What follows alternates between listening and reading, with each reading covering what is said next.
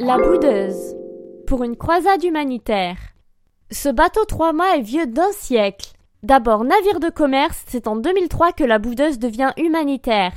Elle est nommée ainsi par son capitaine, Patrice Franceschi, en l'honneur du bâtiment de Bougainville, grand navigateur des Lumières. Scientifiques et philosophes embarquent alors à bord de la Boudeuse pour étudier autour du monde les hommes, l'eau, la faune et la flore. Buzzy Tip. Elle ne se visite pas, mais avec ses livres et ses films, le capitaine doté du prix Goncourt et chevalier de la Légion d'honneur te permettra de te plonger dans l'univers d'un vrai navigateur.